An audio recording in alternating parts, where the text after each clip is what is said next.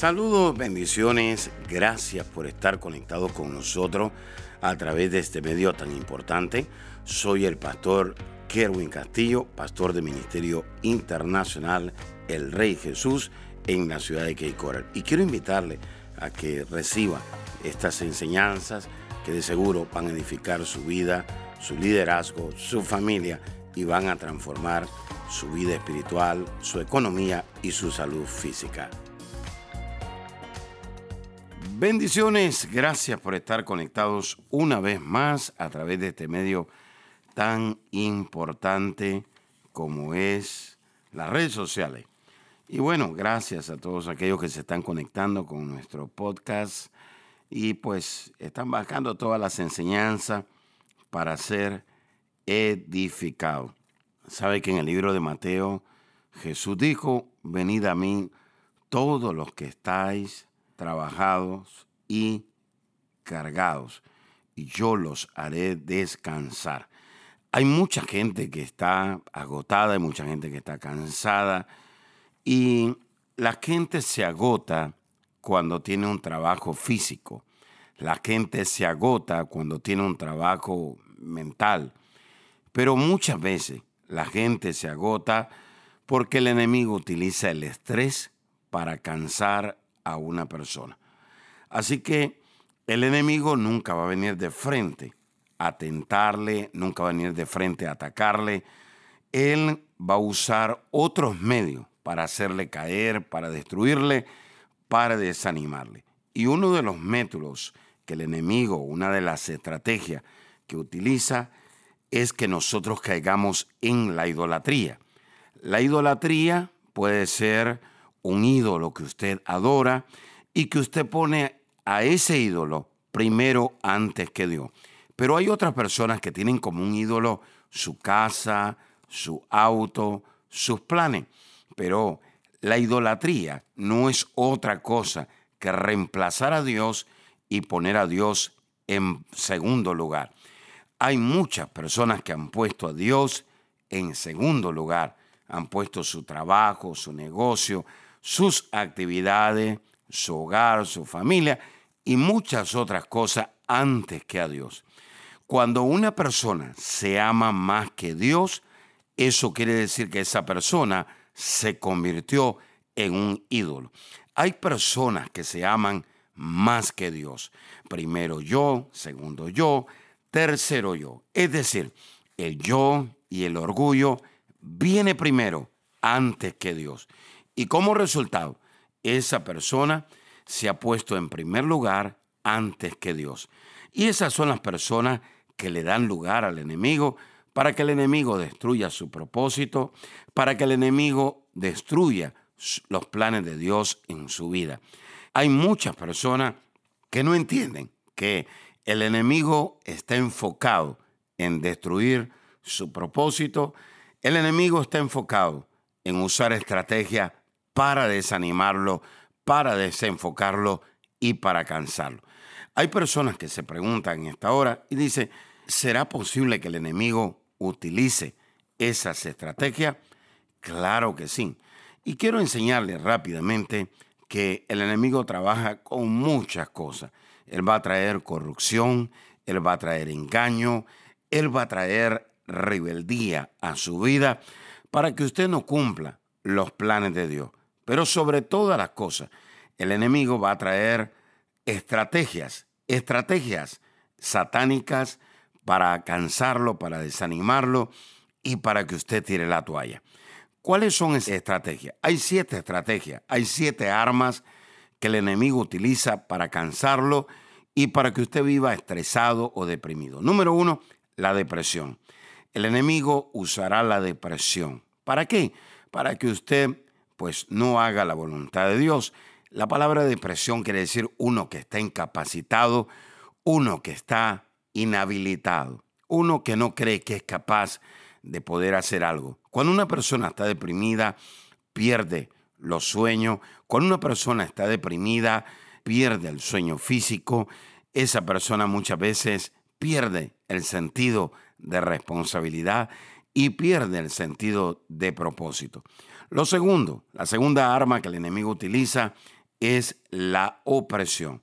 Cuando una persona está oprimida, generalmente están abiertas las puertas para que esa persona sea atacado con dardos, dardos que nadie me ama, Dios no me ama, Dios se olvidó de mí, dardos que vienen para decirle que usted está enfermo cuando usted no está enfermo, que su negocio no se va a volver a levantar, cuando en realidad su negocio está siendo sostenido por la mano de Dios. Cuando una persona camina en opresión, generalmente es porque ha abierto las puertas a un espíritu de culpabilidad.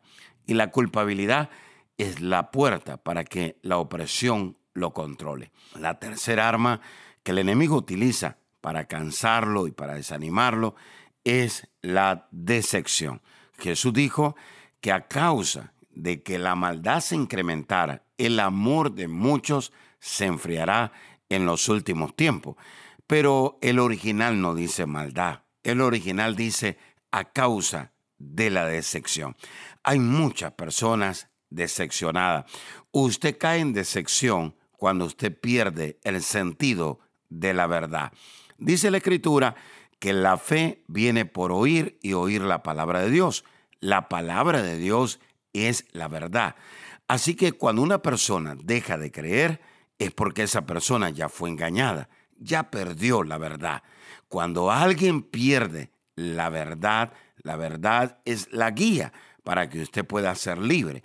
Cuando usted pierde esa verdad, usted cae en engaño, usted cae en decepción. Hay personas decepcionadas por el mal testimonio de una persona.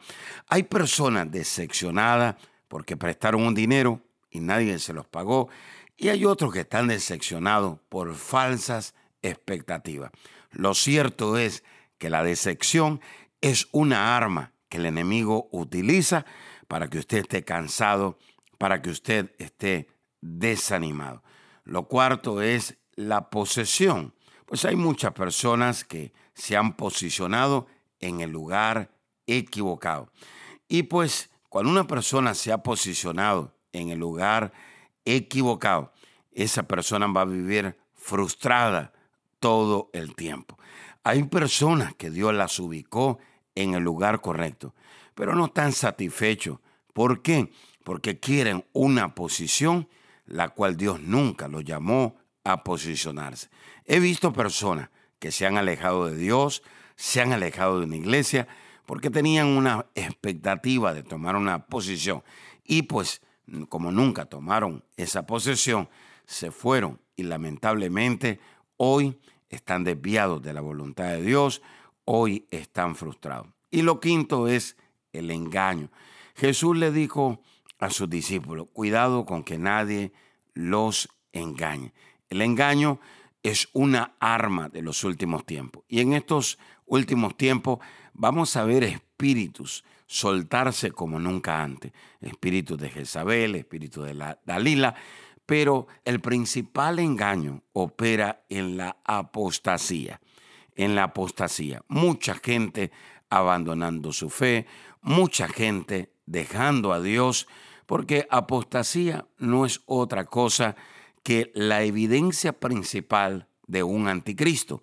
Anticristo quiere decir el reemplazo de Cristo. Jesús dijo, en los últimos días van a haber muchos anticristos, van a haber muchas personas que van a decir, yo soy el Cristo. Y no es otra cosa que un espíritu de engaño. Vamos a ver a muchos falsos profetas, falsos maestros, falsos apóstoles, diciendo, yo tengo la verdad, cuando en realidad es un engaño. Y dijo Jesús, aún los fieles serán engañados. Yo digo que aquellos fieles que van a ser engañados son aquellos que carecen del discernimiento de espíritu. Porque cuando usted tiene el discernimiento de espíritu, usted va a conocer la raíz de la maldad, la raíz del engaño y también va a conocer la raíz de la verdad. Dijo Jesús, mis ovejas saben oír mi voz. Así que si usted no es oveja, fácilmente usted será engañado. Y el número seis es la obsesión. La obsesión. Hay personas que están obsesionadas con ser millonario. Hay otras personas que están obsesionados con ser predicadores. Hay otros que están obsesionados con tener dinero, riqueza. Y mire que yo dije obsesionado, no apasionado. Hay personas, aunque la palabra pasión es sinónimo de obsesión, pero hay una obsesión que ya se convirtió en una ambición. Es decir, todo para mí, primero para mí, segundo para mí, mi llamado, mi propósito, mi destino, y Dios no existe en ese lugar, Dios no es una prioridad. Es decir, la raíz de la obsesión se llama el egoísmo. Y cuando alguien tiene egoísmo, esa es la evidencia principal de que alguien se desvió y cayó en la ambición.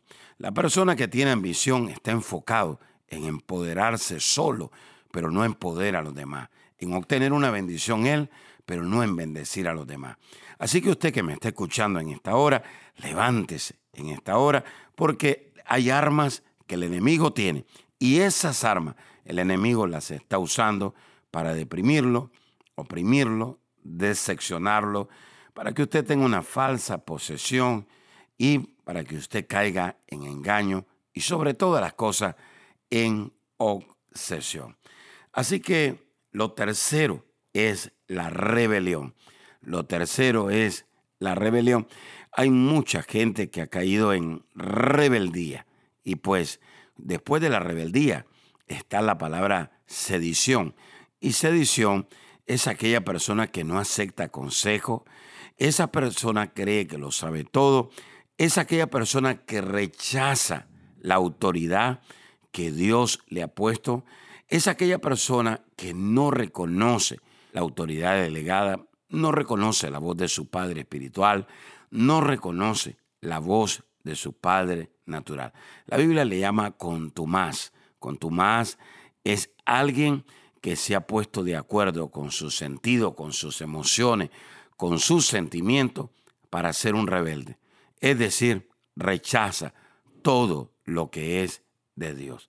Hay muchas personas en esta hora que están bajo estas siete estrategias del enemigo, están operando. Si no tiene depresión, tiene opresión. Si no tiene excepción, está posesión, está el engaño, está en obsesión o está en rebelión.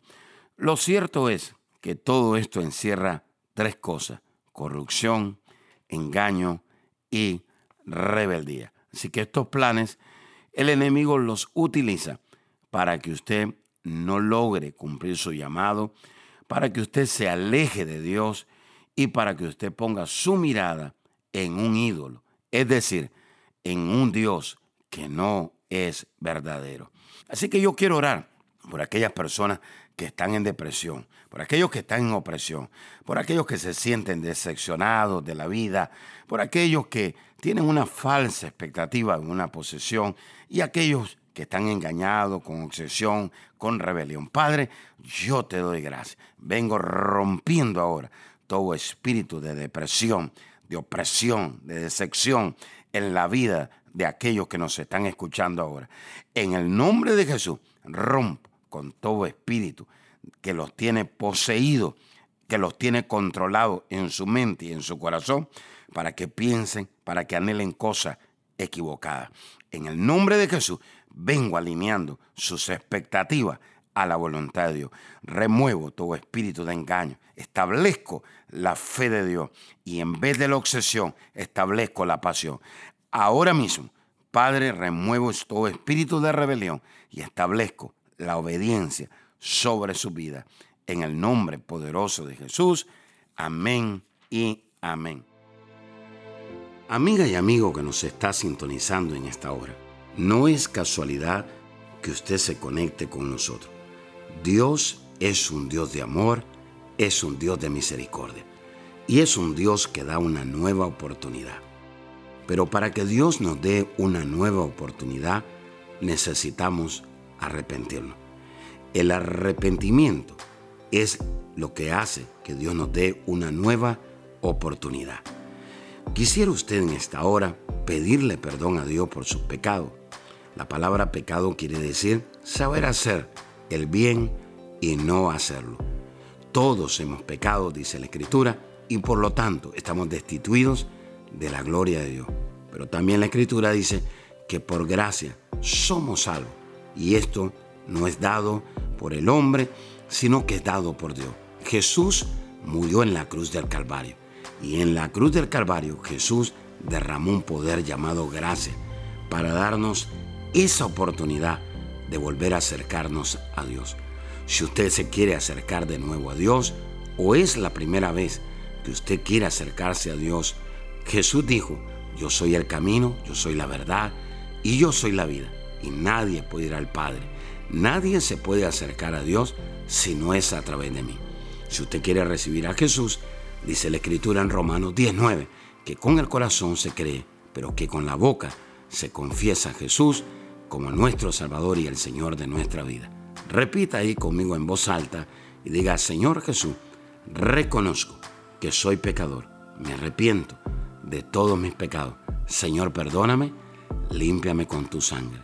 Gracias Jesús, porque si hoy muero, al abrir mis ojos estaré en tu presencia, porque tú eres mi Salvador y mi Señor. En el nombre de Jesús, amén y amén. Si usted hizo esta oración con nosotros, gracias. Queremos invitarle a que usted se congregue en una iglesia que tenga visión, que se derrame el poder del Espíritu Santo, que la presencia de Dios sea real, donde hayan sanidades, milagros y donde su vida y su familia sean transformadas. Si usted quiere mayor información, le podemos conectar con una iglesia ahí en su ciudad o en su nación. Por favor, llámenos o escriban. Será hasta la próxima. Bendiciones. Saludos amigos, bendiciones. Quiero darle las gracias a todos los que se conectan conmigo a través del podcast. Y bueno, yo espero que usted le pase la voz a otras personas y le deje saber que esta herramienta está acá para edificarle, para bendecirle y sobre todas las cosas para traer fortaleza en medio de estos últimos tiempos. Hay muchas enseñanzas que son de gran bendición. Tenemos enseñanza de la familia, de la fe, de los últimos tiempos y también cosas relacionadas con la prueba. Así que usted se puede conectar y pues puede ser de gran bendición. Pasen la voz a su familia en América Latina, en otros lados, en Estados Unidos y déjele saber que pues aquí está la palabra de Dios revelada para bendecir sus vidas. Les bendigo y será hasta la próxima. Bendiciones.